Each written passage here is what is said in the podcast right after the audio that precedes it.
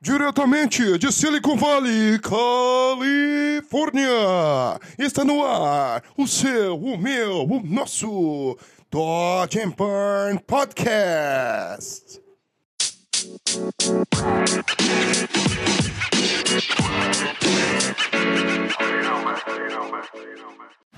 Fala galera, estamos começando mais uma semana aqui no Dodge Burn Podcast. Essa semana eu vou bater um papo com meu brother João Ferraz. João Ferraz é um generalista 3D que tem uma experiência gigantesca no mercado de São Paulo. O cara é muito inteligente, já trabalhou em vários lugares, já fez vários tipos de coisas diferentes. O cara que tem muita experiência, viveu os tempos de ouro da publicidade de São Paulo enfim, um cara que tem bastante história para contar e um, um, cara, além de ser super simpático, é super inteligente também.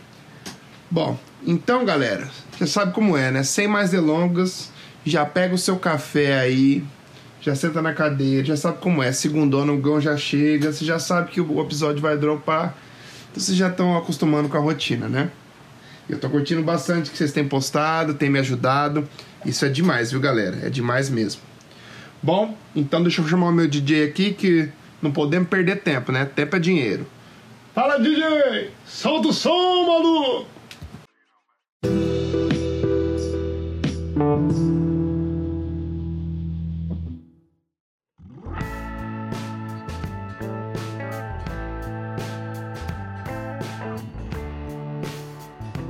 E aí, galera, estamos de volta com o Dodge Burn Podcast. Hoje eu vou bater um papo com o meu amigo João Ferraz. Ele é o dono do Quad Studio e ele é especialista em 3D e o cara tem um portfólio maravilhoso e um dos portfólios mais diversificados que eu já vi no mercado. E aí, João, tudo bem, cara? Tá preparado para esse papo? Aê! Salve, salve, galera! João Ferraz, Light Shock na área, né? Ei, Hugão, tudo bom? Fala, galera! Eu tô, eu tô um pouquinho nervoso aqui, já tomei dois litros de chopp, mas acho que vai fluir. Não, vai sim, vai sim, fica tranquilo. Bom, vamos começar então. João, você pode começar é, contar pra gente como surgiu o seu amor por imagens e contar um pouco do início, tipo, como você que despertou o seu amor por isso e os primeiros anos até chegar mais ou menos hoje em dia? Cara, isso, isso é muito bacana, porque remete a uma história de quando eu era muito molecote, né?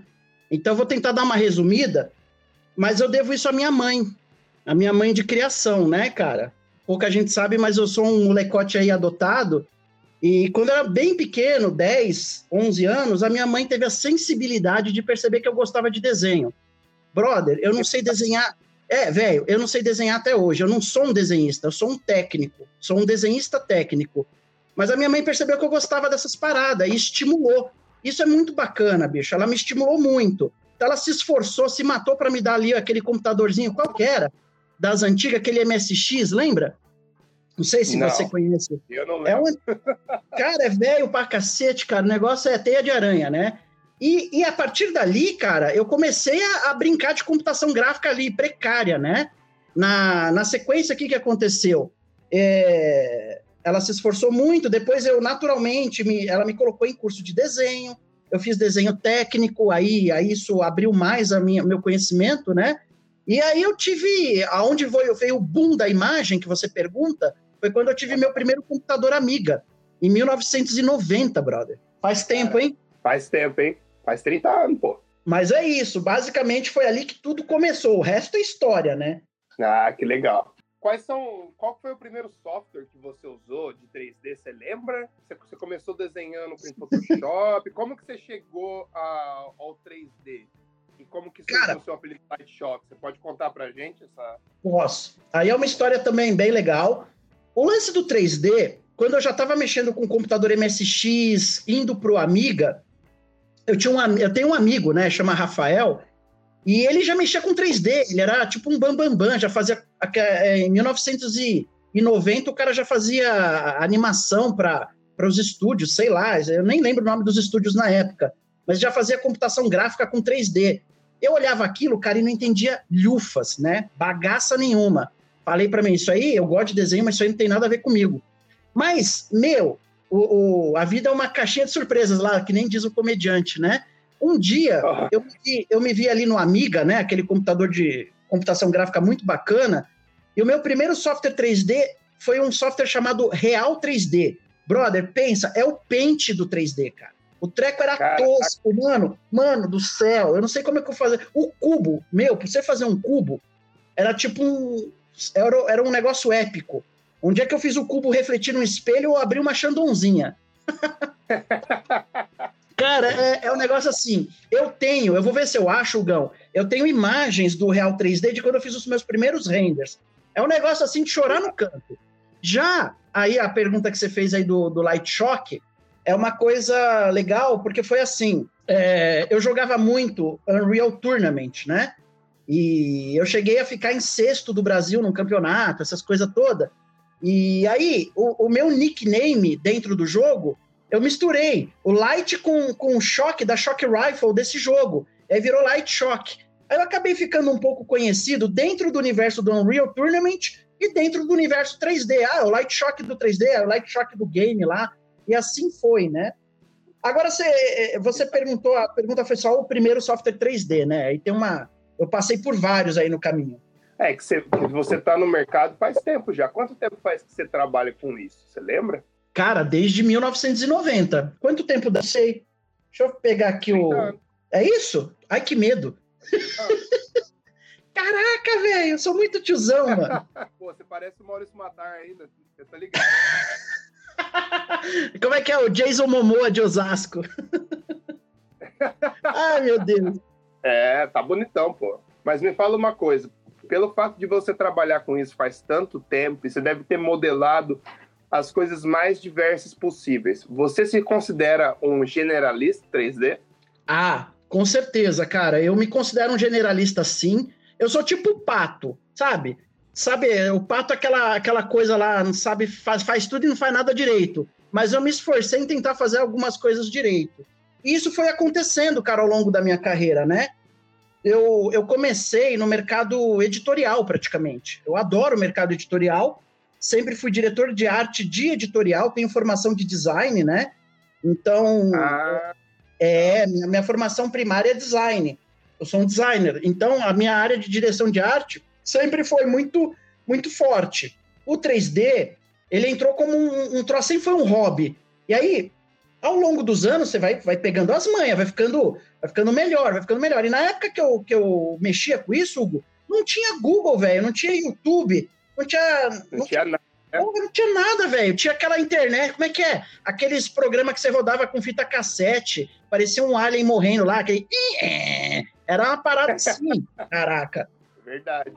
Né? Que massa. E mas pelo fato de você ter passado por várias, vários trabalhos diferentes, você acha que é importante para um artista 3D ser versátil? Porque tem muita gente que se, especializa, é, se vira especialista em certas coisas, mas você levou um caminho diferente, que eu acho que é pelo fato de você também ter essa base de direção de arte e de trabalhar com publicidade, né? Porque quando você trabalha com publicidade, você meio que tem que fazer o que a galera estiver criando e você passa por várias coisas diferentes, várias ideias diferentes. E você acha importante essa, esse um profissional novo de 3D ter essa é, desenvolver essa versatilidade para que ele possa enfrentar outros desafios melhor? Ou você acha melhor o cara ser especialista, tipo, só fazer um tipo de coisa, ficar bom pra caralho nisso? Tá. Qual, é a sua, qual é a sua opinião? Eu acho assim. É, que cada um segue um, um caminho, né? Mas é, eu acho que o ideal, o ideal é ser versátil. Você seja versátil e de repente você foca em alguma coisa que você domina mais. Então, é, é, o versátil, as pessoas ficam muito presas na técnica. Vou fazer isso, vou fazer, vou mexer no Photoshop, vou fazer aquilo. Mas é ser versátil na vida. Eu, eu percebi que eu perdi muito tempo da minha vida sendo preconceituoso com muita coisa. Até meus 34 assim, anos, eu vou dar um exemplo aqui, chegar em toda essa, essa parada aí. Até meus 34 tá. anos, eu nunca tinha trabalhado direito com publicidade e nem tinha faculdade. Eu tinha um preconceito do cacete. Eu trabalhava só com editorial, eu tinha meu curso técnico e, e me virava bem.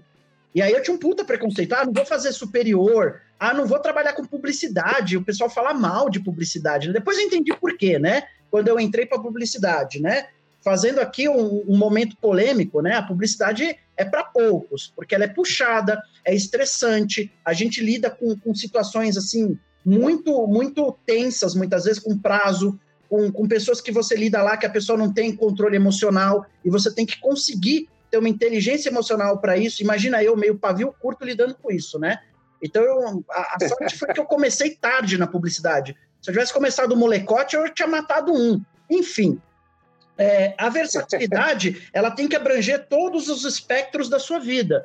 É, eu acabei sendo esse faz tudo porque eu sou muito curioso. Eu gosto de mexer com um monte de coisa. Eu sei um pouco de programação, eu sei vídeo, eu sei design, sei fazer animação. Eu fui me metendo nessas coisas, mas hoje, se você me perguntar, claro, eu foquei em ilustração.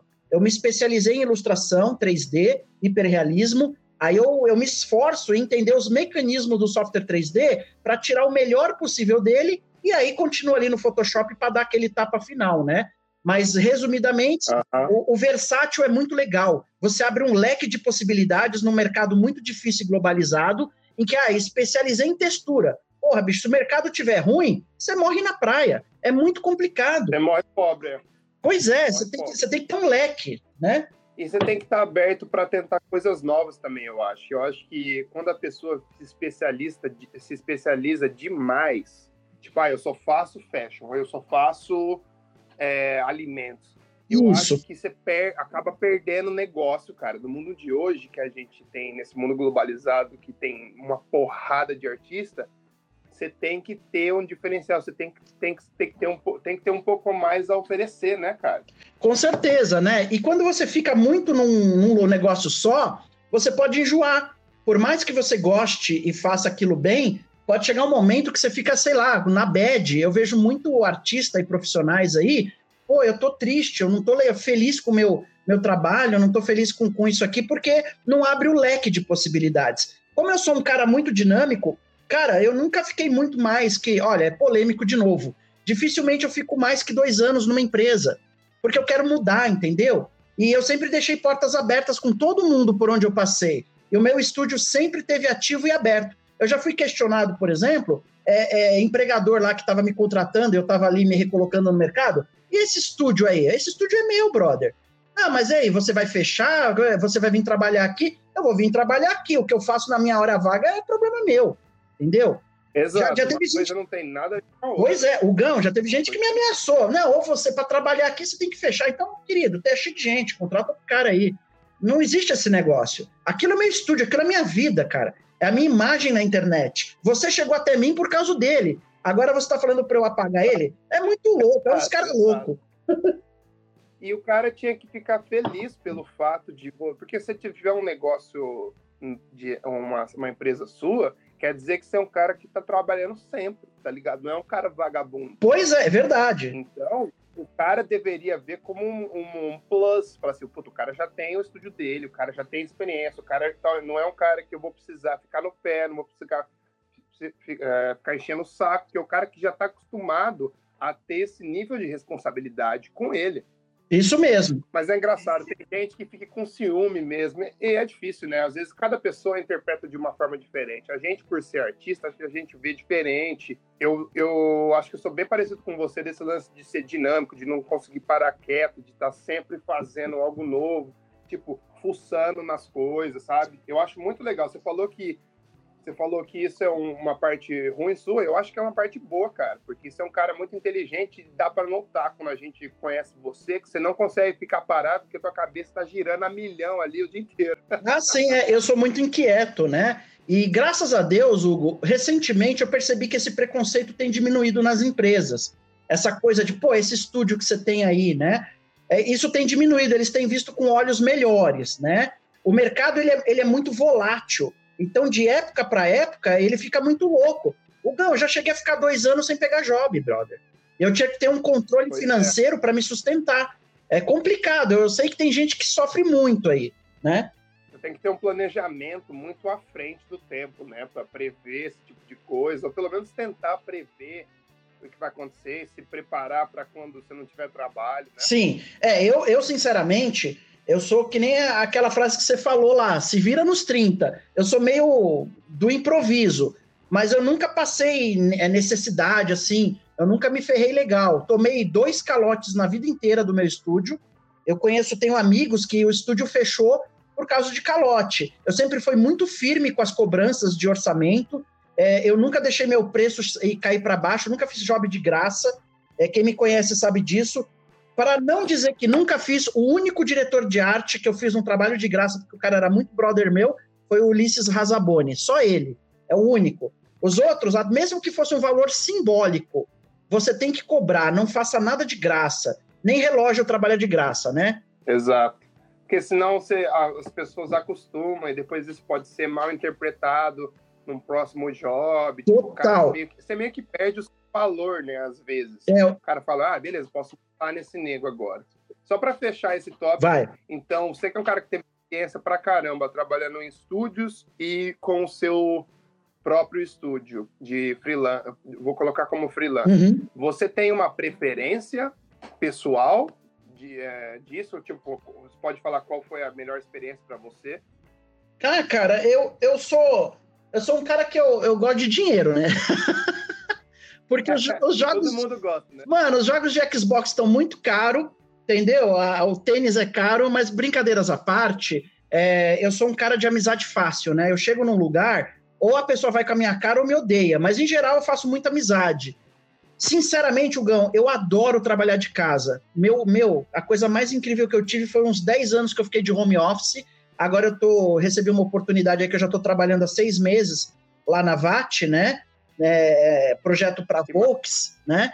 Então, é, é, a gente vai fazendo as amizades. Eu me adapto muito bem às equipes. Né? Eu, sou, eu sou muito tranquilo nessas. Para me tirar do sério demora.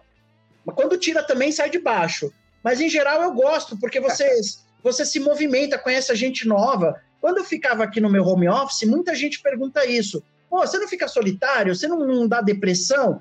Ô, bicho, tu, tu trabalha, a, a, a, dica é, faz a comidinha em casa, beleza, mas faz um dia sim, um dia não, sai, vai no restaurante, vai na academia.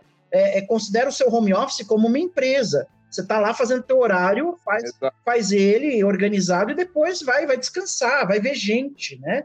É, então, tanto faz para mim eu, o, o freela em casa ou o, o, job fixo, tudo tá bom. Agora, se me perguntar, pô, meu, trabalhar de, de bermudão e crocs, nossa, um, um do lado, velho, apaga essa porra porque eu não uso crocs, não, vai acabar com a minha imagem, é brincadeira.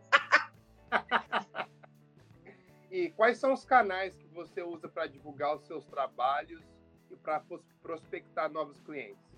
Vamos lá, essa é polêmica também. Bom, por causa do meu perfil meio pavio curto, eu percebi o lance da publicidade. Tem muita panela, tem que fazer umas amizades esquisitas ali, porque para convenientes. Se você oferecer bola para alguém, pode ser você arregaça no mercado. Eu não consigo fazer isso, cara. Eu já dei um, uma palestra uma vez falando sobre isso. Não suporto bola. Aí, até o BV é meio esquisito.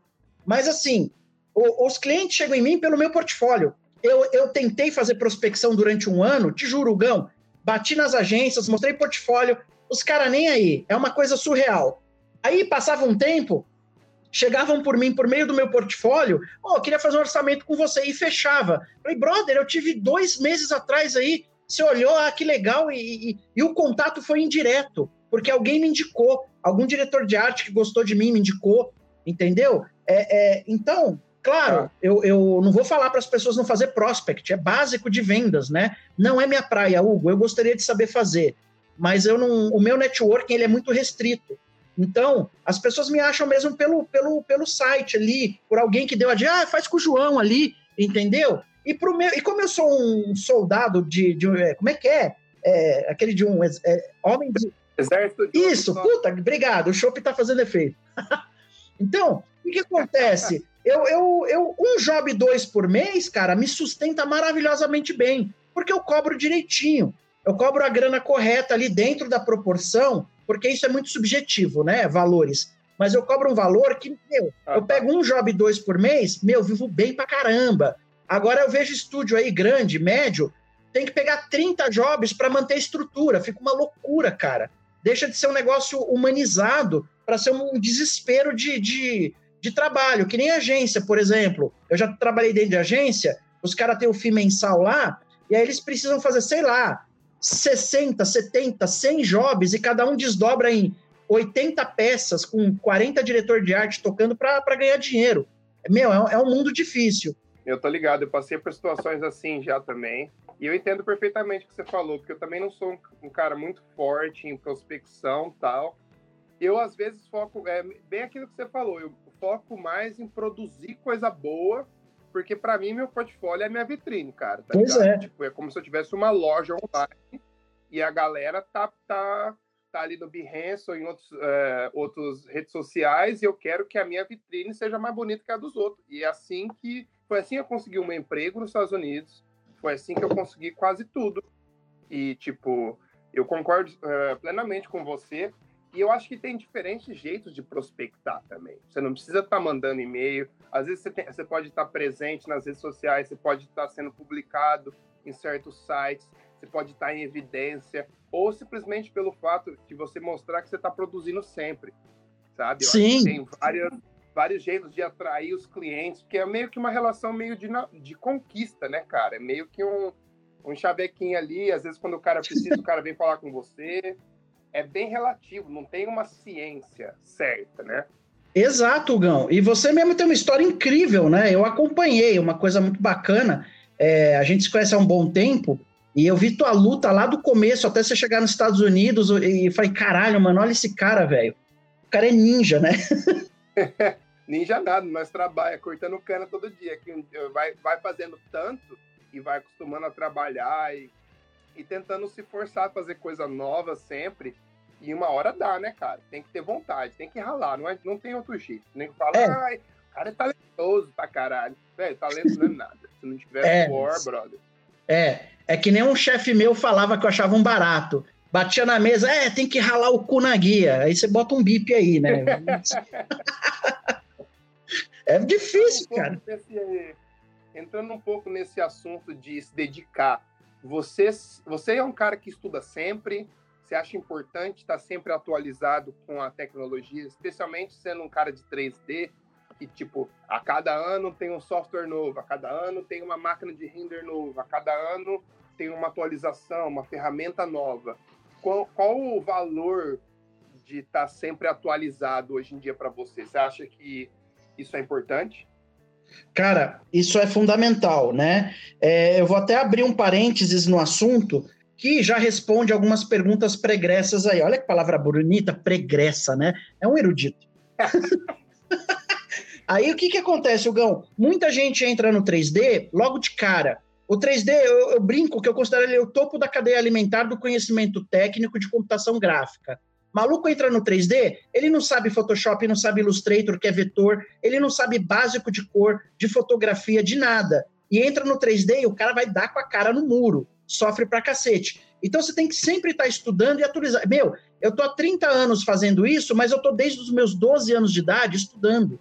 Eu estudo, eu tenho, eu tô com duas faculdades, né, no currículo, é, dois cursos técnicos, nunca parei de estudar, nunca parei de estudar o meu autodidata, eu ficava, às vezes, na época que não tinha internet, eu ficava meio perdido, porque eu tinha um grupo de amigos das, antigas, e falava, meu, para quem eu vou perguntar? Eu, eu, não sei fazer um negócio aqui, mas a galera sabe menos. Aí faz o quê? Você vai lá, cara, você vai na raça, quebra a cara. É, é, antigamente, brother, sei lá, 1990, voltando àquela época, eu levava uma semana para aprender a fazer um reflexo. Hoje, você pega o YouTube, cara, outro dia aprendi a fazer um omelete, brother, é muito louco. Cara, você aprende tudo nessa.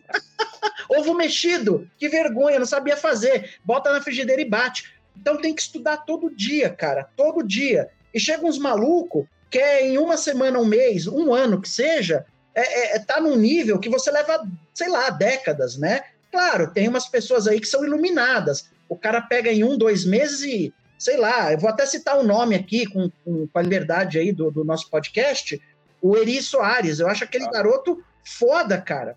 Porra, então tem que estudar todo dia, velho. Eu estudo todo dia, estudo um monte de coisa, até coisa que não presta para nada, né? Tipo o cateto da hipotenusa. Porque eu acho que tudo meio que converge junto, né, cara? Porque se for se for pro começar no 3D, se não tiver uma base fotográfica de luz, de como as, os elementos se comportam, você vai ficar nadando ali, amigo, Porra. uns anos até você começar a entender, porque é tudo ligado. Nossa! E eu, eu, eu até curso de 3D uh, ah, na, com o Flávio lá no Modo, mas para mim foi uma coisa tão difícil que eu não conseguia, cara. Não conseguia. Falei, vou largar a mão, vou focar no Photoshop. Então eu entendo perfeitamente esse lance de, tá, de ter que estar tá estudando bastante, se dedicando, porque realmente é uma coisa desafiadora, né? Ah, sim. Não, e é, é, é, assim, você tem um domínio do Photoshop fudido, né? E, e, o 3D é tipo uma ferramenta auxiliar. Ele exige uma dedicação. Eu mesmo eu passei por vários programas, né? Até chegar onde eu, o, o Blender que eu estou usando hoje. E estou super empolgado com o programa. Não, não, imaginava que eu ia ficar tão feliz de usar um, um, esse software novo, né? Qual que é a diferença que você sentiu nele em, em, comparação aos outros programas que você usava antigamente? E ele é open source também, né? Pois é, ele é gratuito. Eu acho assim, para entender o porquê que eu fui pro Blender, eu tenho que contar um pouquinho da história anterior, né? Fica à vontade. Eu, eu passei ali pelo Real 3D, lembra? Aquele primeirinho, que foi uma brincadeira. Aí tudo no Amiga, né? Aí eu usei o, um software chamado Imagine, era legal, mas um, o Amiga não dava conta. Aí eu fui trabalhar lá no Câmera 5, e ali eu tive contato com o Lightwave, no Amiga também. O Lightwave nasceu no Amiga. Ali foi uma paixão, cara. Foram mais ou menos 10, 12 anos, eu não lembro agora de cabeça, usando o Lightwave. Eu fiquei super feliz. Falei, cara, esse software é muito gostoso. Eu passei pelo Topas, 3DS, 3DS Max. Aí eu, eu fiquei no, no, no Lightwave mesmo. Do Lightwave eu fui pro Modo, que o Modo é tipo o, o, renascimento do Lightwave, porque a mesma equipe que programava o Lightwave, fazia o design dele, fez o Modo. O Modo é um software incrível, incrível. usei por, sei lá, parei na versão 801, uns 10 anos eu acho que eu usei o Modo. Ainda uso um pouquinho hoje, mas é menos, e acho um software incrível. E quando eu comecei a migrar para o Blender, que é o atual, cara, nossa, meu, foi um divisor de águas. O software está extremamente bom. Ele tá muito amigável, ele tá gostoso de usar. É, é, sei lá, é uma coisa de individual de cada um. Tem gente que gosta de Max, Maya. Não interessa o software que você usa. É, é, o interessa o artista atrás do teclado se sentindo bem com aquela ferramenta e conseguindo tirar o melhor dela, né?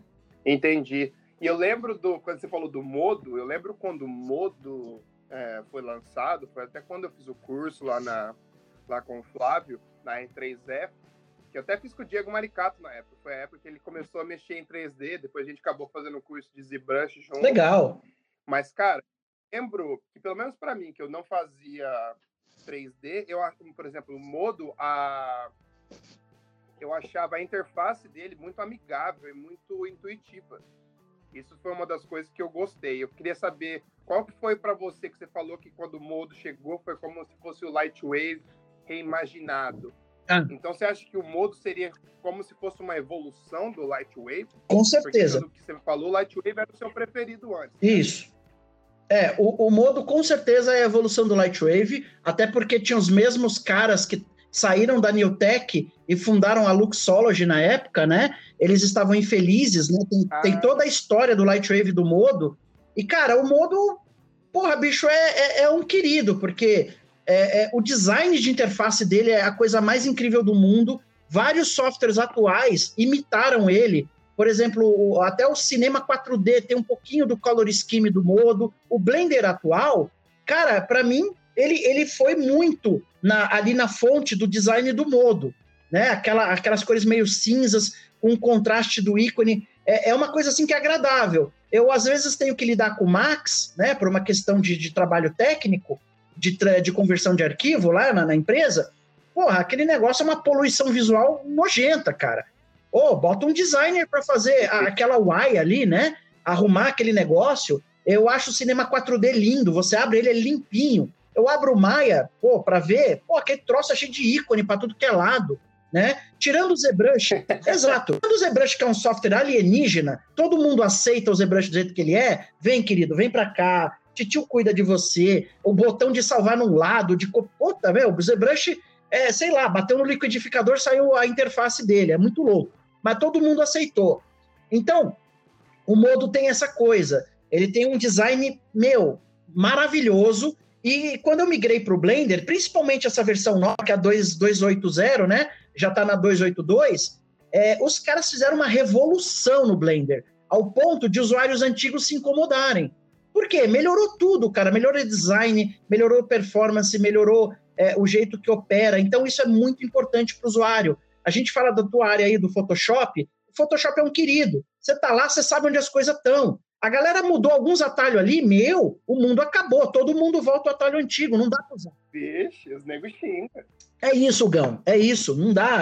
A interface tem que ser amigável, cara. Tem que ser gostoso de usar, né?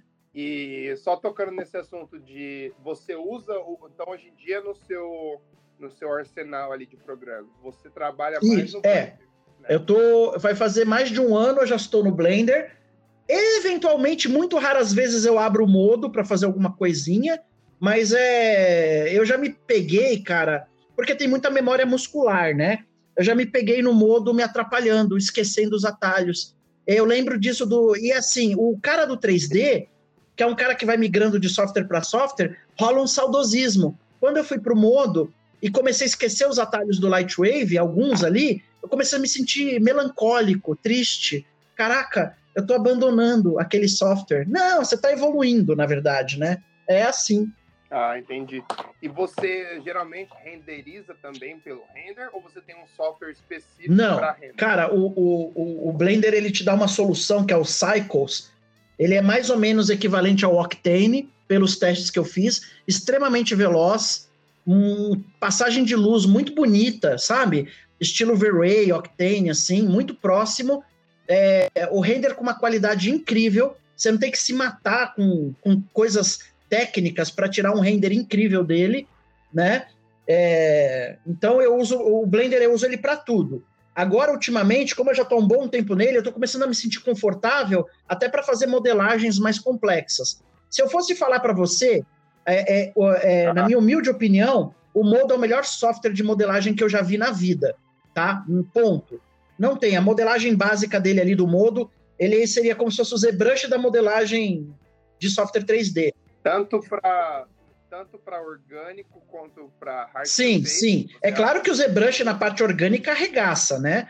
É, mas assim, para hard surface, uh -huh. o modo, o problema é que o, o, pessoal tem um olho, um olho preconceituoso com softwares destrutivos. O modo é destrutivo, né?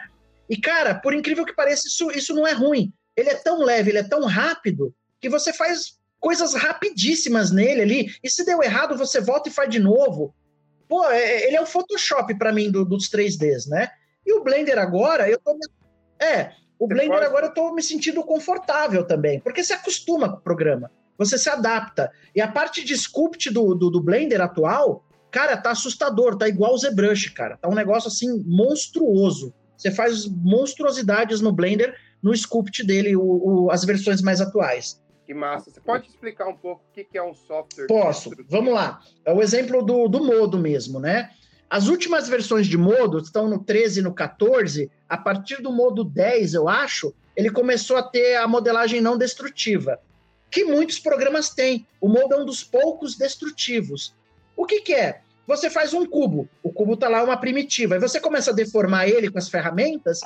Quando você deforma, você não tem como controlar aquilo aquilo já foi feito. É em tempo real, é o negócio é ali. Quando você tem uma ferramenta não destrutiva, como tem muito cinema 4D, o Max, acho que o Maya, o Blender tem muita ferramenta não destrutiva, é quando você vai fazer um bevel, por exemplo, que é um chanfro, né, num objeto, uma escadinha, ou, os uhum. outros programas têm lá um parâmetro automático e que você consegue controlar ali. E se você desligar um olhinho, ele liga ou desliga. O modo bevel é bevel, velho. Você deu bevel, acabou. Ele aplica o bevel.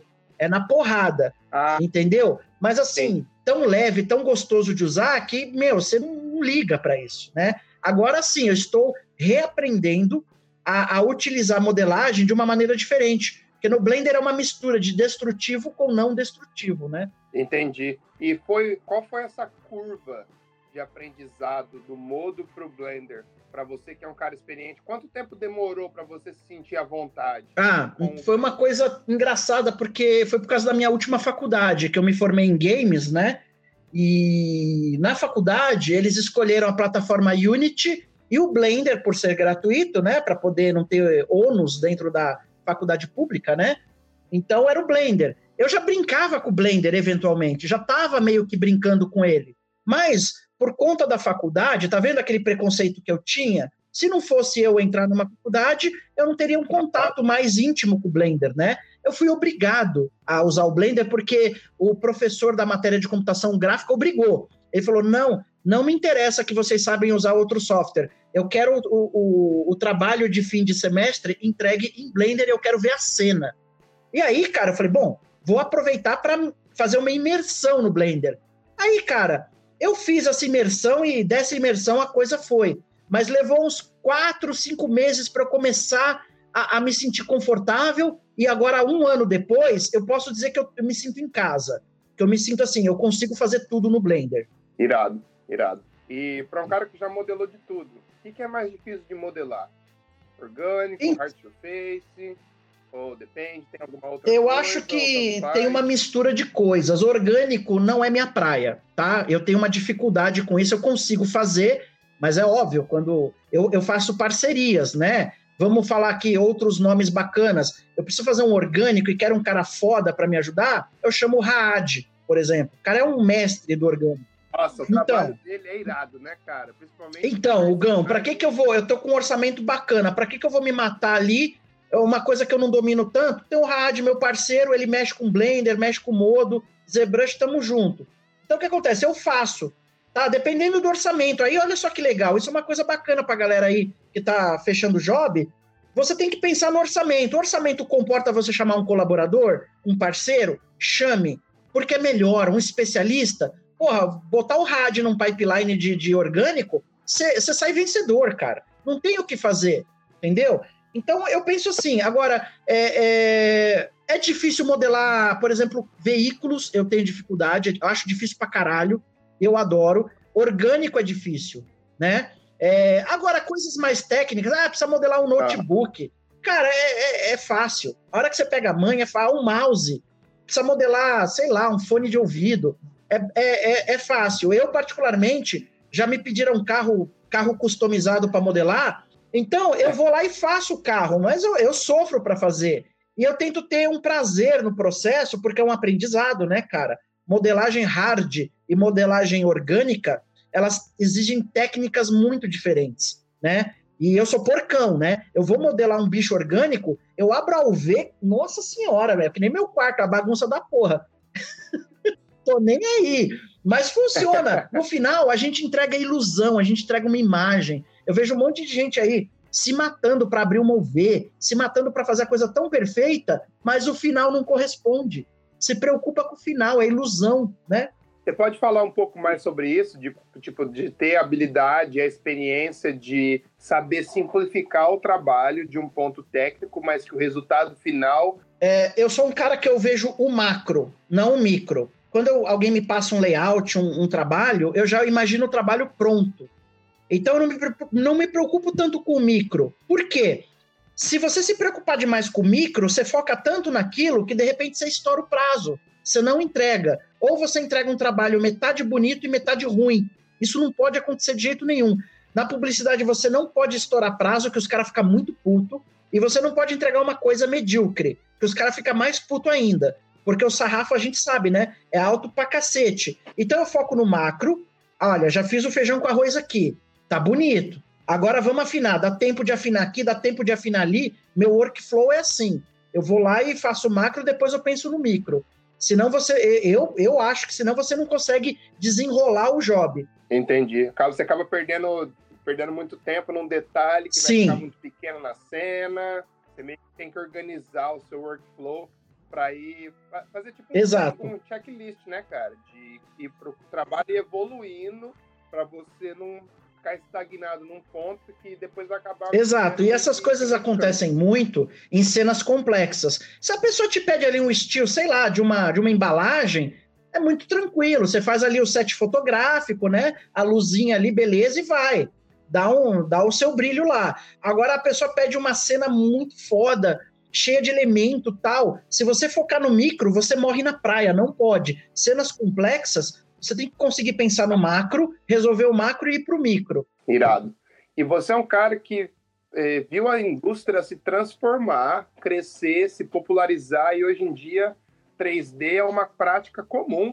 é, dentre artistas e a comunidade é muito maior, tem muito mais softwares e tudo mais. Como que isso ah, afetou ah, a sua é carreira? Passar a transformação? Foi uma experiência boa? Como que você descreve a sua experiência? Cara, isso eu posso é, dizer que eu sou um cara de sorte porque foi muito feliz, né? Lembra dos preconceitos que eu falei que eu tinha com faculdade, com, com publicidade? Foi bem nessa época de ruptura. É, eu estava no editorial, na Editora Abril, era diretor de arte da Veja, e estava lá feliz, fazia lá minhas coisinhas ali, bem básicas, né? Ganhava um salário bacana. E, e, aí tive uma namoradinha lá que me ajudou, me alavancou minha vida com cultura, essas coisas. Ela me incentivou a fazer a primeira faculdade e isso abriu portas. Eu comecei a, a ficar melhor. E aí, de repente, teve uma história muito bonita, cara. É, é, eu comecei a aparecer. E, e, de repente, um cara nada mais, nada menos, chamado Gelme, acho que você conhece esse sujeito aí, ele me viu.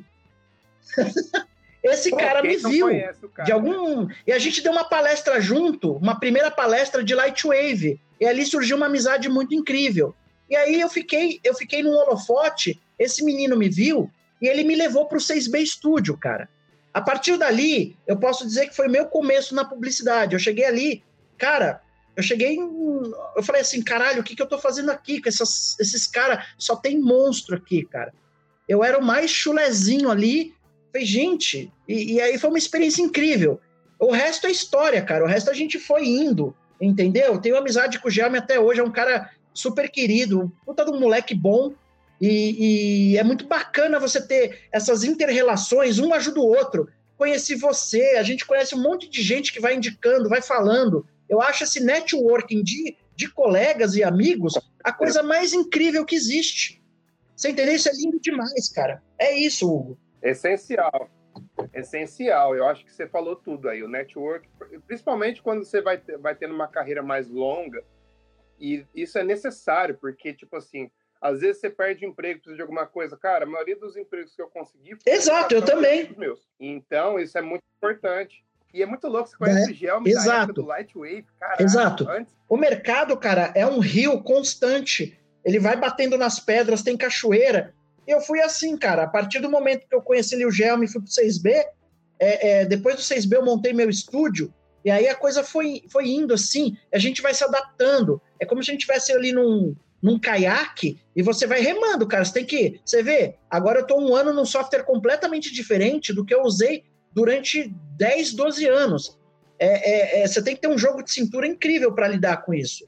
Exato. Eu vi que até o Jami tá fazendo uns trampos no Blender. Eu vi que ele soltou uma animação de um tanque de guerra num dos grupos. Acho que ele também tá migrando, hein? Você tá migrando? Tá sim, você vê, o, o Blender tá num hype forte aí. Pois é. Eu lembro, cara, uma história engraçada do Gelme. Acho que ele até vai dar risada ele, quando ele escutar o podcast se ele chegar a escutar alguma vez. Tava eu e o Diego na época do R3F, né? E a gente foi lá fazer as aulas. Aí eu, ah, quem que são os caras foda, né? De 3D. Perguntava pro Flávio. O Flávio falou assim: vem cá que eu vou te mostrar um maluco que chama Gelme. Velho, a hora que a gente viu o portfólio desse maluco, meu Deus do céu. Eu falava, esse maluco é um bruxo. Que que é? Porque na época eu não entendia nada de 3D. Exato. Nada, nada, nada. Falei assim, que porra é essa? Como que esse maluco faz essas, faz essas fotos? Porque era tão real as paradas que ele fazia. E ele tinha tanto trabalho foda, eu falava assim, meu Deus do céu, eu preciso de uma máquina do Isso tempo, é legal, cara, porque é, são pessoas inspiradoras. O Gelme, o próprio Diego Maricato, né? O, o Rafa, né? Esses caras aí, eles são inspiradores. Eu sou das, tão das antigas, tão que, que as minhas referências, inclusive eu tinha até o ICQ, lembra do ICQ? Porra, eu tinha, eu tinha o ICQ Porra. do Toroeira, não sei se você conhece esse maluco, era os cara pica da época. O cara usava Lightwave, eu tinha o ICQ do Pascal Blanchet, eu tinha ICQ de quem mais? Da Anne Oken, que é uma brasileira que acho que agora mora no Canadá, sei lá. Essa galera meio que mexia com Lightwave, mexia com softwares da época, e hoje essa galera tá meio escondida, estão por aí. O, o, aquele Steven Stauberg também é, é, conhecido meu, de tão antigo que eu sou. Eu sou da idade desses caras. Eu tô com 47 anos hoje, né? Beirando já pertinho do, dos 50. Então minhas referências são outras. Hoje a gente tem, sei lá, Rafa Gra, Gra, Grassetti, você tem Thiago Reusel, Marco Furtado, você tem uns nomes aí, né? O, o Gel mesmo. É, então, isso, isso, são os caras novos, que brilham pra cacete. Cada época tem a sua. Eu acho muito legal, eu, eu, tô, eu tô passando por toda essa experiência visual e de gente nova surgindo. Esse menino novo aí, o Eri Soares também, eu acho incrível, inspirador. É muito bacana como ele é inspirador. E isso é, isso é, isso é incrível, cara. Você vê gente inspiradora no nosso mercado. Irado. E você é um cara muito fuçado, né, cara? Que às vezes, parece que toda vez que eu vejo você, você tá fazendo um negócio. Ah. Tá Isso é louco. Às vezes parece que é um cientista maluco que tá inventando um bagulho novo. Qual que é a sua pro... Qual que é o último projeto que você tem trabalhado? Você pode falar um pouco pra gente? Eu acho que, Sim. Eu acho que eu vi que você tava fazendo uns games. Sim, né? tem várias coisas que eu faço no âmbito profissional e pessoal. Dos games, o que, que aconteceu? Eu fiz uma faculdade de jogos, né? Então, eu sou de humanas. Imagina, um cara de humanas entrando nos jogos. A, a, a, parte de matemática e cálculo dessa faculdade é tão avançada que se eu resolver fazer a faculdade de arquitetura, eu elimino toda a matéria de matemática da, da porra da faculdade de arquitetura, para você ter uma ideia. Então eu aprendi, aí eu aprendi de verdade a programar. Caraca. Eu não sou forte nisso, mas a sacada da programação é lógica. E em lógica eu até que eu mando bem eu tenho problema com, com a linguagem de programação, né? Então eu aprendi Python, aprendi linguagem C, C Sharp, aprendi que mais? Um pouquinho de Java ali. Teve várias linguagenzinhas ali que a gente foi aprendendo para poder desenvolver. Eu fiz quatro joguinhos na faculdade. Nossa, se meu professor ouvir falar joguinho, ele me mata. É, é game, porra. É game, porra! Aí eu, fiz um jogo bacana que é o Icarus Ascension, claro, em conjunto com, com os colegas, né? o, programador lá principal, eu cuidei do visual do jogo. O programa fez um jogo, a gente fez uma releitura do Asteroids, é, e, e, também inspirado no Stardust do Amiga. E isso foi muito legal, cara. É um jogo muito divertido. Infelizmente, eu não consegui levar muito adiante. Mais para frente, de repente, eu retomo o projeto para finalizar e de repente até vender, né? Porque ficou bonito o jogo, ficou divertido de jogar.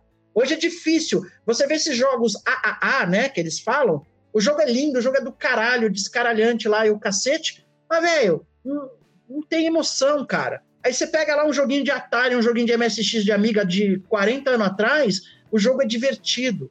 Então, tem muito dessas coisas, né, cara? De, eh, de detalhe, de storytelling, hum, enfim. E, isso é um assunto que vai para outro podcast.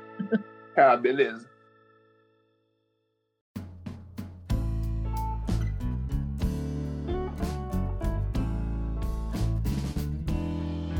E agora você pode citar três artistas você admira, pode ser da velha guarda, da nova guarda, mas pode citar. Tipo, tá, eu vou citar aqui. Eu acho legal a galera tentar pesquisar esse Thor Oeira, né? É, é como se escreve, T-O-R-O-E-R-A. É, ele tem é, trabalhos incríveis, coisa de, tô falando de 25 anos atrás, jobs assim que você vê hoje e fala, caralho, cara, olha a qualidade disso. Um, um, outro artista que eu admiro muito, cara, eu acho que ele é um ilustrador maravilhoso, é o Marco Furtado. Trabalhei com ele no 6B, o trabalho dele é primoroso, o cara tem um capricho, o desenho dele é bom, o 3D dele é bom. Eu acho que hoje ele está mais afastado do 3D, mas assim, eu admiro demais esse menino aí.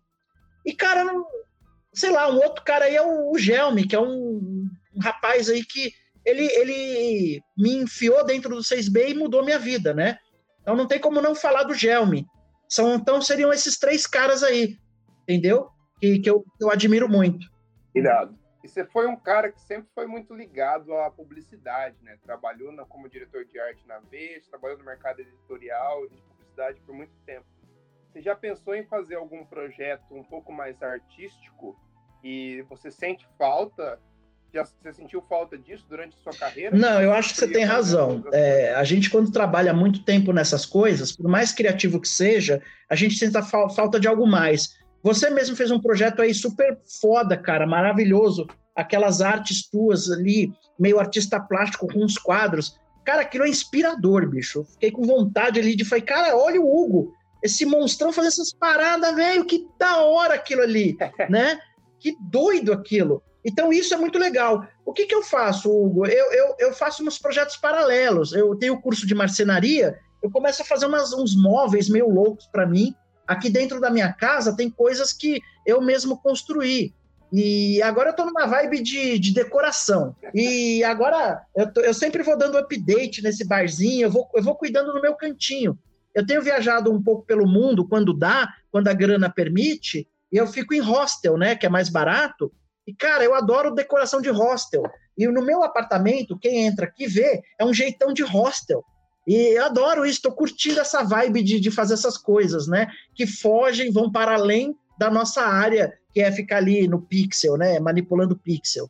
Exato, às vezes você quer só dar um respiro para o seu cérebro, né, cara? Para você. Porque, por exemplo, pelo menos comigo, eu sentia. Eu, eu sempre quis fazer alguma coisa artística que fosse fora do computador. Que eu já ficava pensando assim, pô, todo mundo já conhece o meu trabalho de retouching e eu já, já me sinto tão confiante no Photoshop e por mais desafiador que o projeto seja, lógico, pelo menos na maior umidade possível, você sabe que você vai conseguir Sim. fazer. Pode demorar mais tempo e tal. E o, o fato de eu tentar fazer esse lance artístico e fazer na mão foi justamente porque eu não tinha noção de como ia ficar. E esse fato de eu não saber, Sim. medo, né? Ficar com o cu na mão, para falar a verdade esse medo que é o tesão de fazer, tá ligado? É que você volta a ser o estudante ali nível zero. E aí o mundo. Aí é Não, e, e, você falou uma parada muito louca, porque é, é, ao longo da vida de uma pessoa e com a maturidade das pessoas, você só consegue fazer certas coisas quando você tem alguns recursos. Um deles é o financeiro. Eu só pude fazer muita coisa que eu consigo fazer hoje aqui no meu apartamento, artisticamente falando, de design ou de, de decoração, porque hoje eu tenho algum recurso que me auxilia. Eu fico imaginando o teu projeto aí que você fez lá, aquelas ligações com, com prego, sei lá o que você estava fazendo ali, cara. Eu falei, cara, isso precisa de grana, isso precisa de tempo, precisa de um, uma dedicação que algumas pessoas mais jovens não vão conseguir ter. É, é, por causa de circunstâncias da vida, porque não tem recurso, porque não tem tempo, porque tem que fazer ali o dia a dia. E, cara, é muito legal. A gente só consegue fazer certas coisas no tempo Exato. certo, né? É, é, precisa de um tempo para acontecer. Eu chamo isso de, de cultura com repertório e recurso. Só, só vai dar para fazer em uma certa fase da vida. Exato. E esse lance do, que você falou do, do custo e tal, eu lembro que na época que eu fui fazer essas artes, eu não tava com muita grana e eu tive sorte, porque eu fui falar com o dono da agência, da Vitro, na época, e eu falei, cara, eu posso usar o espaço aqui, porque a gente tinha um estúdio fotográfico gigante. E eu perguntei para ele, falei, eu posso usar aqui durante o fim de semana? Eu faço minhas paradas, a gente fotografa e eu desmonto. E eu fazia isso no fim de semana, tá ligado? Eu ia lá porque eu queria, ninguém me obrigava, eu era o único cara que tava lá durante o fim de semana. Eu ia pelo tesão de fazer mesmo, tá ligado? E acabou que eu nem gastei muita grana, porque eu comprei. Sabe que eu comprei prédio? Porque era barato. Cara, eu, eu achei aquilo, os teus projetos, eu falei, cara, que da hora esse moleque doido fazendo essa porra. E ficando muito bom, velho. Eu falei, gente. É fácil você cair na mesmice, né, cara? Que, tipo, é muito fácil, porque, tipo, você vê uma galera nova aí, tipo, eu sempre bato nessa tecla. Faz um trabalho diferente. Sim. Tenta fazer um trabalho diferente dos outros tem tanta coisa, a atividade é tão aberta, às vezes, que nem eu ficava puto quando o Jack lançou aquele a capa do Photoshop e tal, e aí eu via a galera só ah. tentando fazer o trabalho igual dele. Ou bem semelhante, eu falava assim, pô, galera, faz um bagulho diferente, eu sei que é legal, tal, mas se você não fizer um trabalho igual, tipo, igual 10, 20 que já tem no mercado, pode ser o trabalho, pode, o seu pode ser o melhor ali. Acontece muito aquilo que a gente conversou, Hugo, da galera que tá no resultado top sem ter uma base. Você precisa, é que eu falei, você precisa ter uma maturidade, uma experiência de vida para começar a transcender a, além do seu trabalho. Porque senão, por isso que eu sou inquieto, eu não consigo ficar muito tempo num lugar. A me incomoda. Ah, eu tô muito tempo aqui, cara. Assim, sem, sem querer ser preconceituoso. Eu sei que tem gente que fica 30 anos numa empresa. Para mim, isso não dá. Eu ia morrer, cara. Eu não ia suportar. Ah, eu também. Não, eu acho que essa, essa galera que consegue fazer isso são guerreiros. Num outro aspecto, né? É gente resiliente. Eu sou muito inquieto, eu não consigo, velho. Eu adoro mexer é, com essas coisas de madeira. Agora eu tô nessa, nessa vibe da madeira, de fazer móvel, de fazer umas decorações diferentes, de tomar uma garrafa de uísque, transformar ela num abajur, transformar ela num copo, umas. Meu, umas coisas que não tem nada a ver com o que eu faço, mas está dentro do espectro artista, né? Ali do, do artístico. Com certeza.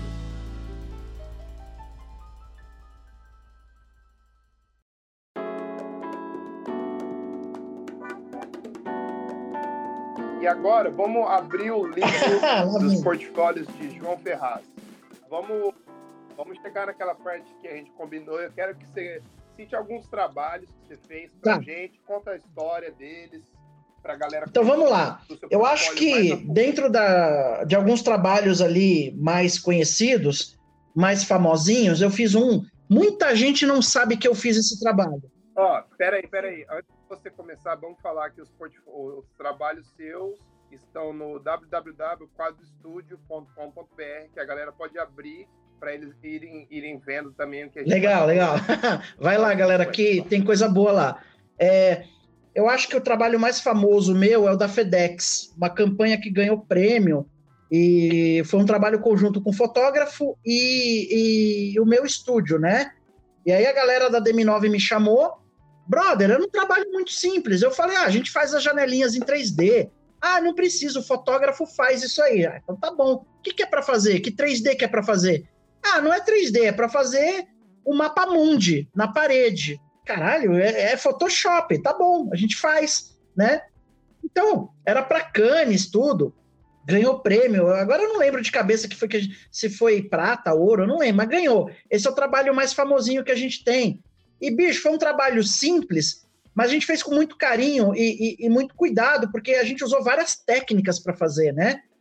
Tinha que ser uma pinturinha meio estilo grafitado, meio uma coisa meio piche, né? Que a galera fala, né? E, e foi um trabalho básico de Photoshop, é, uhum. que não é tanto a nossa praia, né? Aliás, agora é, é, tem um termo técnico, né? É tratamento e sistema, né? É um trabalho de sistema que eles falam, não sei por que, que falam isso, mas é, tudo bem. É, até hoje eu não entendo direito, mas é, é, um trabalho de Photoshop que a gente fez. E esse da FedEx foi, foi um trabalho muito é, marcante. O outro, um trabalho também muito foda, a gente fez com o nosso querido diretor de arte aí, Ulisses Razaboni. Ele é, ele é nosso braço direito dentro da DM9, né, na época. E ele fez um, é, ele pediu um, aquele trabalho da Tokstok, acho que você conhece, né? Da, das setinhas o conceito da, da Tokstok organizar com seus móveis. E foi uma briga, porque o Ulisses, ele, ele brigou pelo meu estúdio dentro da DM9. Não, vai dar certo, vai funcionar. E, e, cara, foi um sucesso o trabalho. Eu acho que ele ficou só, não ganhou prêmio, mas ficou lá em shortlist, né? Mas, assim, foi um trabalho muito bonito. O que mais tem aqui? Peraí, que eu, eu tenho problema de memória, sou retardado. Ah, e teve um também com esse, esse menino aí, Ulisses, foi o, o trabalho do B Gourmet Copan, que abriu toda uma campanha da Brastemp, né, para B Gourmet.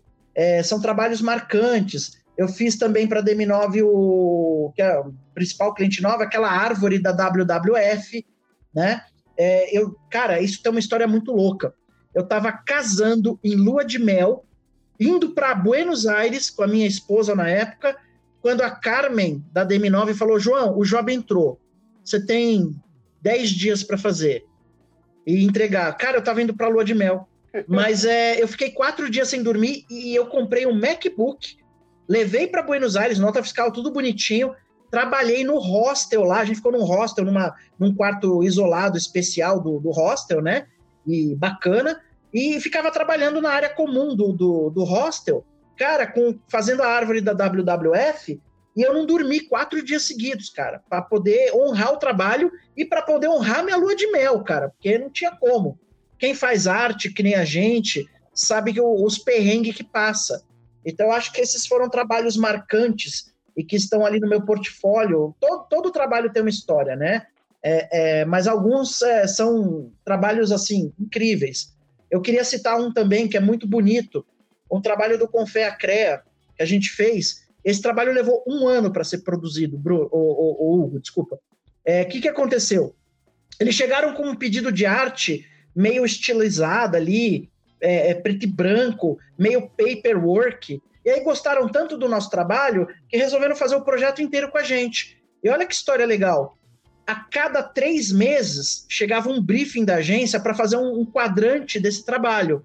Era tipo SimCity. Exato. E por que cada três meses chegava esse briefing? Porque eles estavam num site coletando informações para que a gente pudesse fazer o novo quadrante. Ao longo de quase 12, 12 meses a gente produziu esse job. Né? Dentre outros, como aquele do, do IndyCar Racing que a gente fez. É, é, pô, ficou famoso. As, garraf as latinhas da Ambev, enfim. E o famoso job da Luxology, lembra que quando a Foundry comprou a Luxology do Modo, eu e a Andressa, olha só essa história. Eu falei, Andressa, tá tendo um uhum. concurso internacional para fazer o trabalho aqui, sei lá, togetherness, não sei como é que fala isso em inglês, né? A Andressa falou: ai, João, a gente não vai ganhar. Ai, Andressa, vamos fazer, cacete. É uns pinguinzinhos, eu tive uma ideia aqui, uns pinguinzinhos carregando na neve. Puta pira, velho. A gente fez o e ganhamos, cara. E nessa brincadeira de ganhar, ganhamos a licença do modo. E olha que história louca, né? Ganhando a licença do modo, uns anos atrás, a Foundry veio atrás de mim. Você tá usando o modo pirata para você ver o que, que a gente passa. Eu falei, não, meu modo é original, caralho. Porra, é, então prova que é original. Eu tava usando o 801, né? E, meu, como prova? Vocês me deram a licença. Não, mas cadê? Tá no... Eu falei para você, só olhar o podcast do Alan Hastings. Eu fui um dos vencedores do concurso de vocês quando vocês compraram a Luxology. Tá ali, a licença foi doada. Hugo, a gente passa cada coisa no nosso dia a dia, velho.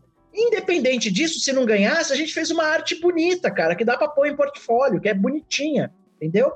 E, e você falou de, de, de, entre todos esses trabalhos, você, você, tem algum favorito ou esse Esses que eu te falei são os que eu tenho mais carinho, mais mas carinho. assim, se eu fosse falar um favorito, eu gosto muito dos trabalhos que a gente fez com Ulisses, que é o Copan, né, do, do B Gourmet lá.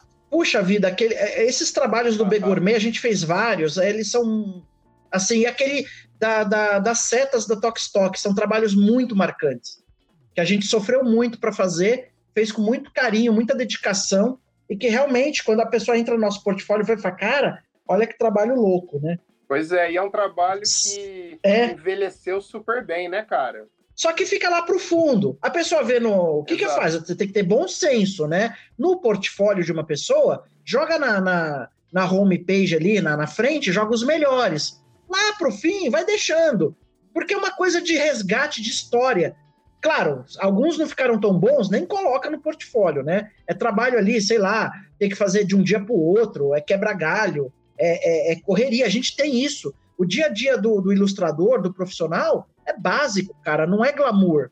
Exato. Mas é legal que mostra a sua evolução, né, cara? Até para quem não conhece o seu trabalho, eu também tenho vários trabalhos antigos, mas eles ficam no fundo do Sim. lá mas eu acho legal para a galera ver. Com certeza.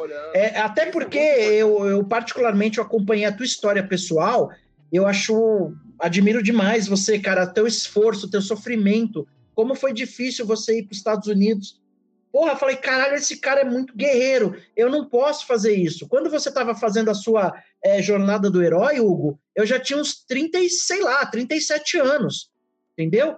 E você, e você super jovem, metendo a cara no mundo. Uhum. Falei, cara, esse maluco, velho, que inveja né, desse maluco aí. Eu queria ser assim. E, e, e dependendo da idade que você chega, é difícil. Por quê? Porque você tem raiz, porque você tem família, porque você tem dívidas, você tem, sei lá, casa, carro, Exato. dívida para pagar e você não consegue.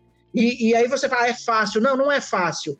Você, por exemplo, um outro brother meu lá, o Thiago Carneiro, também acompanhei o sofrimento dele no Canadá para legalizar. O meu ex-sócio, Lúcio, que é um ilustrador incrível também, está lá no Canadá também. A luta de seis anos para ele conseguir levar a família inteira para lá. André Caputo, um monte de gente. É, Edu Gomes agora também. A gente sabe a luta de cada um no interior. As pessoas não veem isso, cara. E isso precisa ser apresentado. É, é, é, complicado mesmo, é complicado. A gente passa por bastante coisa e eu tive a sorte de não ter nada que me segurasse, ter o apoio total dos meus pais, não só apoio emocional como financeiro, porque se não fosse por eles eu não ia ter conseguido ir, tá ligado? E eu sou muito agradecido por isso, mas eu tive, eu falo pra galera, até converso com o George Rutherford direto, que ele fala, a gente fala e eu falo assim, cara, eu tava solteiro, tipo, eu até tava namorando na época, mas eu falei assim, eu não vou, não vou, eu quero sozinho quero ir sozinho, porque eu quero viver sozinho. E eu sei, eu já sabia antes, sabia não, né? Previa que ia ser difícil, tá ligado? Mas a briga é boa. Mas eu fiquei muito feliz uma época. Eu lembro que você comprou um carro aí. Qual? Você tem ele até hoje? O Mustang? Não, eu vendi. Então, cara, você postou aquele carro lá, falei, cara, esse moleque, velho, que legal, que da hora, cara, você felizão ali. Eu falei, pronto, é GTA, Hugo GTA, velho. Sensacional. Isso é muito legal, você vê um brother ali se dando bem, se esforçando, fazendo o sonho. A, aquela coisa da tua casa também, que você, você fez um quintalzinho todo bonitinho ali com a churrasqueira. E veio, olha só que, que, que, espetacular esse tipo de coisa, né? A gente vê os amigos se dando bem, cara. Isso é legal. Eu me motivo bastante também vendo a galera, vendo tanto a galera que eu conheço faz mais tempo, como galera nova. Que nem tem o exemplo do Diego Oliveira, um retocador, começou faz pouco tempo, começou entrou na cena faz pouco tempo, o cara tá destruindo, ganhou um monte de contas, foi para foi pra trabalhar na Platino. Hoje em dia o cara tá no nível excelente, tipo. E deixa eu te perguntar uma coisa, qual dica que você daria para quem certo. é iniciante em 3D? Já que a gente conversou sobre várias coisas, você pode colocar meio que em, em tópicos assim que você acha Ele, ó, o curso de design para qualquer pessoa que quer entrar no mundo artístico é incrível. Você fazer um, um curso técnico ou por conta, ou uma faculdade de design, ela abre a tua mente para que você veja as coisas de um jeito totalmente diferente. Cara, você não pode ir para o 3D sem ter um domínio do Photoshop. Não dá. Você não pode ir para o 3D sem, sem ter uma noção de Illustrator, um programa vetor. Pode ser até o, o CorelDRAW, né? É, você tem que ter noção de vetor. Você tem que ter um pouquinho de noção de matemática geométrica. Senão a pessoa patina, ela sofre. O 3D é extremamente complexo mas ao mesmo tempo o 3D ele te dá possibilidades de imagens incríveis. E a galera fica seduzida por isso e quer entrar logo de cara nessa parada aí e aí sofre, sofre. Quantos caras eu já vi? Meu, como é que eu aplico aqui o rótulo numa, numa lata, numa garrafa? Puta merda. É uma coisa tão básica que, que eu fico pensando, cacete, bicho, de onde saiu esse maluco aí? Né? Por quê? Esse sujeito não tem base. Ele não, ele não manja de fonte, não manja de fotografia, não manja de Photoshop, não manja de e caiu no 3D. Que é um negócio ali que você tem que, você tem que estudar por último. Você tem que ter um todo, uma base. O negócio é mega, mega complexo. Se você não tiver uma base, é, é claro, cara, quer ir direto pro 3D, vai. Aí foca em alguma coisa. Sei lá, eu sei que tem empresa que tem o cara que só abre o V, o cara que só faz textura cara que faz shader, faz, sei lá, iluminação. O Brasil, pelo menos, se eu for falar para a galera do Brasil, aqui você tem que ser generalista. Aqui é o oba-oba, faz tudo. Se não for um faz tudo, você, você tá fudido. É, você tem que conseguir ter a sorte de ser um puta de um pica das galáxias e cair no estúdio pica das galáxias para fazer a tua coisa focada, né? Mas é a vantagem, é a vantagem do brasileiro. O brasileiro aprende a fazer tudo, uhum. quando chega fora, não fica tão difícil de brilhar, né? Porque fora do Brasil, as coisas são, pelo menos a minha percepção, né? As coisas são Exato. mais técnicas, né? Você tem as empresas com um pipeline ali bem, bem específico. Ah, esse cara só mexe com render. E, render, hein? Esse cara quer luz, esse cara quer isso. Chega o brasileiro lá, o cara meio que sabe fazer quase tudo, né? Pois é. Até na Apple, a gente tem divisões diferentes de trabalho. A gente trabalha no mesmo produto, mas tem uma galera que faz coisa em 3D, aí vem para o cara que vai ilustrar, que vai fazer uma ilustração, a gente trabalha na parte fotográfica. Cara, a coisa que eu mais tenho cuidado, as mãos e os olhos. Recentemente, ó, galera jovem aí, cuida da saúde, viu? Vai lá, faz uma academia, é, e quem é artista que nem a gente, designer, whatever, vai lá e cuida da mão, tá? Eu sempre indico, usa a Wacom.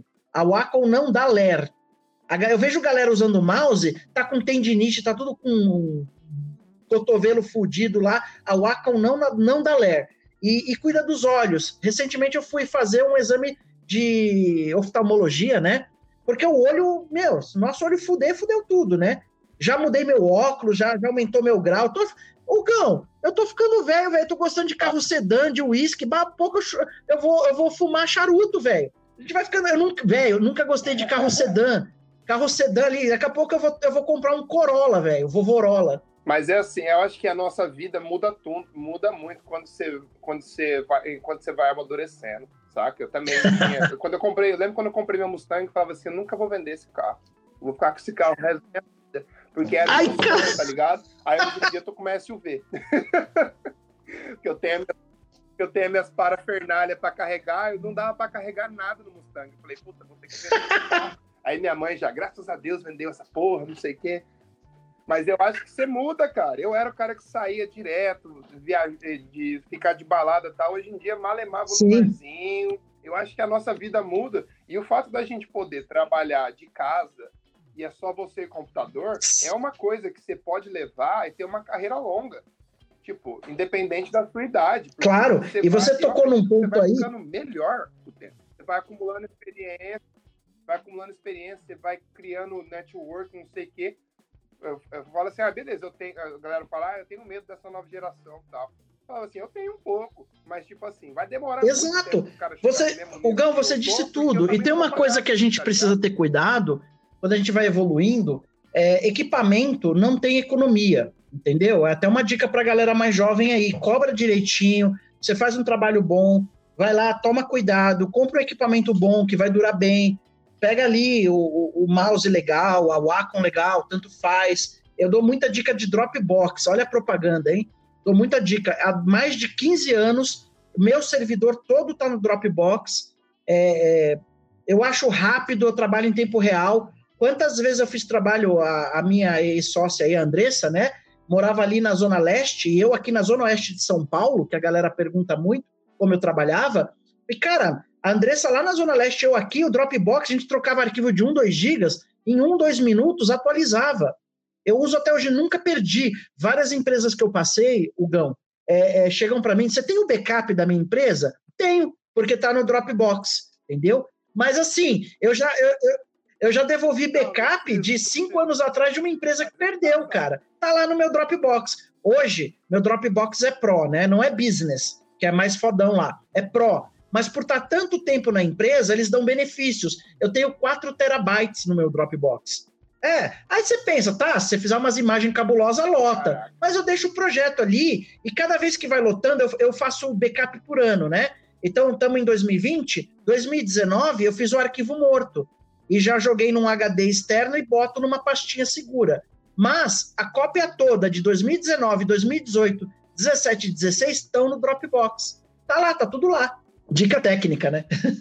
Não, isso é interessante pra caramba. Mas, eventual, eu, eu tenho um entusiasmo pela animação 3D. 3D, 2D, motion, After Effects, essas porra toda aí. É, é, o que que acontece? Eu acho um mercado meio ingrato, porque a galera não paga muito bem esse mercado. E é muito mais difícil você fazer motion e animação do que fazer uma ilustração. A diferença é que você fazer ilustração em alta, tudo bem, é, isso é uma opinião minha, tá? Posso estar errado, mas é, eu, é o que eu, eu percebo. Aí eu fui indo para ilustração porque, pô, pagar mais. Olha só, tem que fazer um frame só e ganho duas, três, quatro vezes mais. Pô, eu quero isso aqui. E é da hora fazer isso aqui, né? Eu tenho vários roteiros de curta-metragem que algum dia eu quero produzir por hobby, por, pelo tesão de fazer animação, porque é do caralho fazer isso, né? Então, é, é, e é um mercado sucateado, cara. Passa um orçamento para mim, uhum. falo, cara, desculpa, por mais tesão que eu tenho, não vou fazer isso aqui, é uma roubada. Não dá, eu, eu tenho conta para pagar, entendeu? Cada um tem o seu padrão de vida, tem o, sua, o seu estilo de vida. É, a galera que tem tesão nisso vai, faz, fica feliz, ganha o dinheirinho, claro, na demanda ali. Mas eu acho absurdo, que nem internet. A coisa mais difícil do mundo, Hugo, é você fazer uma programação de um site bem feito. Negócio é tão sucateado que não dá dinheiro. Né? A gente precisa viver, a gente precisa pagar as coisas, a gente precisa comprar nossos jogos de videogame. É, você tem que ter um jogo de cintura no mercado para que você consiga viver bem. Eu não estou falando sobreviver, estou falando viver. Eu conheço vários amigos e colegas que sobrevivem. Eles têm um tesão enorme pelo trabalho, mas sobrevivem é triste demais. Isso não é legal. Eu acho que é uma coisa que demora também, e é muito. Esse lance de saber cobrar, eu acho que é uma das partes mais importantes do nosso trabalho, porque eu, eu já passei por várias dificuldades de não saber como cobrar. Quando eu mudei para cá, eu não conhecia direito a galera, demorou um tempo. Então, eu acho que esse é um assunto muito importante, porque é o porque tem muita galera, porque você vê, por exemplo, às vezes o cara vai fazer um orçamento, o cara, vamos supor, o cara tem, sei lá, 15 pau. Aí vai para você, você, você cobra 15. Aí tem o um maluquinho é, pois é. cobra 10. Aí tem o um maluquinho que é. cobra 5, tem um maluquinho que cobra 1. E isso prostitui muito o mercado. Lógico que a gente quer dar oportunidade para todo mundo e todo mundo sabe o, o, seu momento na sua carreira e o quanto deve cobrar, mas o, o para aprender isso leva tempo. E eu acho que e às vezes você acaba, vamos supor, você começa a sua carreira e você fica conhecido. Exato. E tem outro detalhe. Baixo, é. Brother, e tem outro detalhe que o, o, o, o Lúcio, meu ex-sócio, falou. Ele me deu uma aula de vida nesse dia. É, João, é o seguinte: você tem os seus valores altos aí, você fica famoso por isso. Se ah, o cara cobra caro, mas foda-se, cara. Eu, eu cobro o meu valor, a galera sabe que a qualidade é aquela, tá bom. Ah, vai fazer com outro estúdio? Beleza, faz lá com outro estúdio, cada um procura a sua. Eu prefiro ser conhecido assim. Ah, sabe meu valor, sabe meu portfólio, tá, tá, tá justo, né? Mas ele me deu uma lição quando ele falou assim: o mercado não tá nem aí para isso, tá? O mercado, ele, ele não vê isso. Ele quer ver o trabalho pronto. Agora, existem consequências. O cara que cobra um lá que você citou, ele não vai conseguir comprar a melhor Wacom, ele não vai conseguir ter aquele computador que renderiza a tempo. É, é, a parte técnica fica prejudicada. Por quê? Porque ele não tem recurso. Às vezes ele tem talento e não tem recurso, aí ele, ele morre na praia, ele não entrega o job, ele, ele faz a merda, entendeu? E o job fica ruim. Aí fica isso que você falou. Ele fica conhecido como, olha lá, chama aquele menino lá, ele é barateirinho lá, pega ele, né? E, e, a gente sabe, o mercado é super complexo. A gente tem mesa de leilão reversa. Cara, eu não entro nessa parada. Mano, mano, isso daí. E, e sem citar nomes, porque a polêmica tem que. A gente tem que ter um pouquinho de politicamente correto e bom é senso. Não vou citar nomes, mas eu conheço grandes estúdios que entram nessa porra aí. Não, velho, velho. Dá, assim. Eu sou um puta de um cara sozinho aqui, aquele negócio do exército de um homem só, e não faço isso, cara. Entendeu? Eu, meus softwares são todos originais, tudo bonitinho aqui, tudo certinho. Eu, eu, tenho um pavor do cacete de andar fora da linha, sou meio caxias e vejo gente fazendo coisa tudo errada. Cada um segue seu rumo, cada um sabe o, o a, a cabeça e, e o caráter que tem. Irado, irado.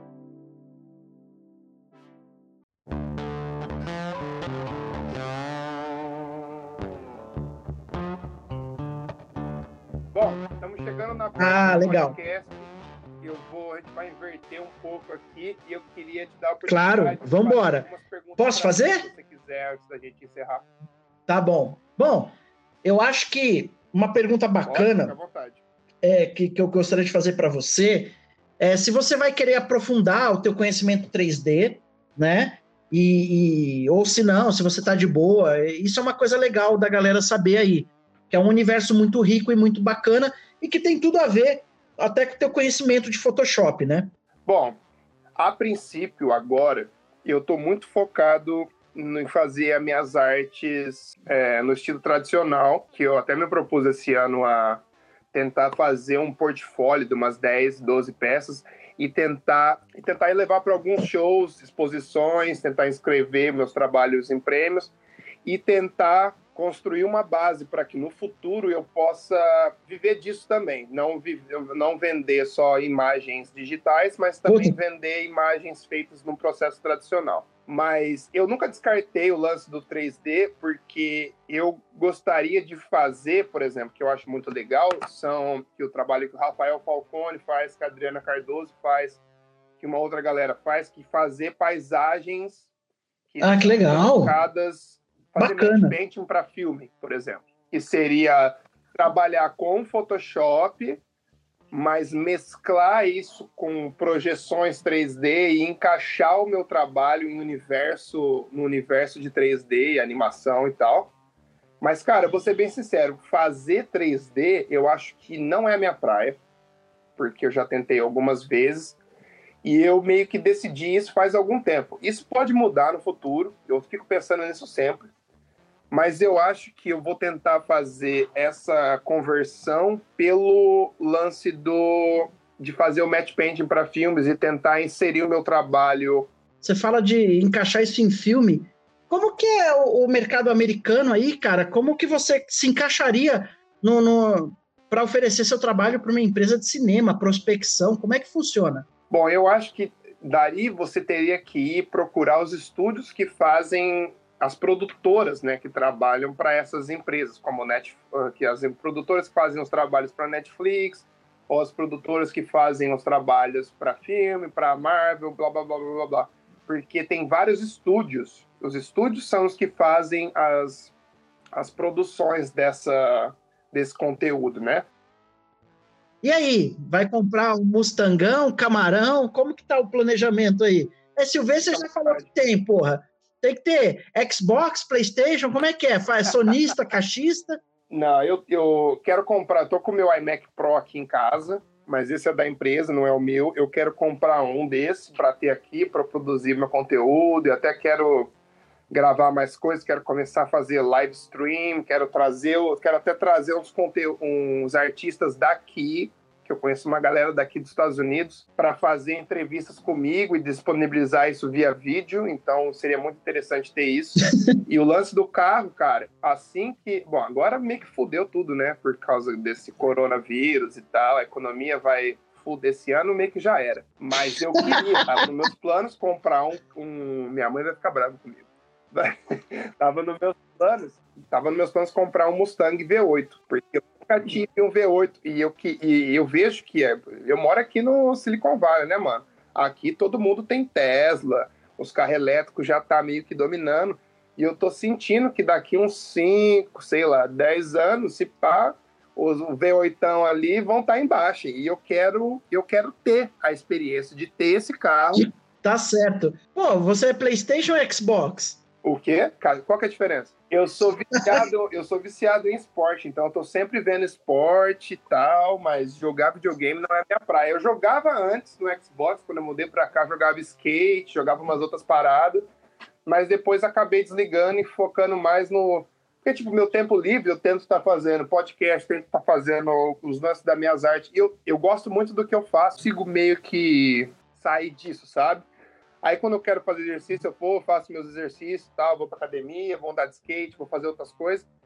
Mas o meu tempo livre é basicamente dedicado a fazer mais trampo, ou tentar ah, é, e, ser um artista e, melhor. Pode falar, pode falar. Pitolado, né? Não, já ia emendar uma coisa aqui, que tem essa parte de inspiração tua da academia. O Abraão Lucas também, que acho que tá aí nos Estados Unidos também, tem essa parada da academia, né? E eu entrei, foi o quê? Quatro anos atrás, cinco anos atrás, comecei a fazer. E, bicho, eu fiquei grande, bicho. Dá a gente ficar grande, né? Fica uns frangão, né? Aí. eu lembro uma fase aí tua, de uns meses atrás, estava meio magrinho. Como é que tá? Voltou a ficar um frangão aí ou tá? Como é que tá isso aí?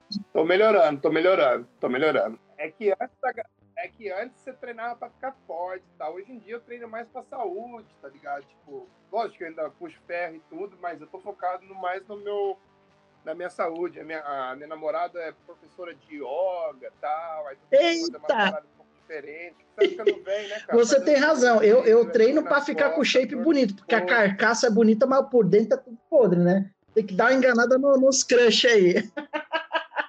Tô ficando tiozão. Mas, não, você tem razão. A, a, saúde é super importante. E dentro da tua área, Hugo, é, é, falando de Photoshop, a gente brincou aqui Cara, os caras mudam atalho, muda tudo. Você só usa Photoshop ou você tem ferramentas aí que você usa além do Photoshop? De vez em quando eles fazem umas mudanças novas, tá? Eu nem tô usando a, a versão mais, mais, mais moderna, Ixi. porque eu trabalho com uma galera lá e começou a rolar uns pau, dar uns problemas no programa. Entendeu. Mas eu mantenho sempre uma versãozinha mais antiguinha e e tenho estudado bastante Photoshop. Eu estou bastante focado em estudar, meio que voltar, sabe? Estudar mais a arte contemporânea, estudar arte antiga, pegar uns livros antigos para ver como os caras faziam o que a gente faz. Puta, que legal, dia, cara.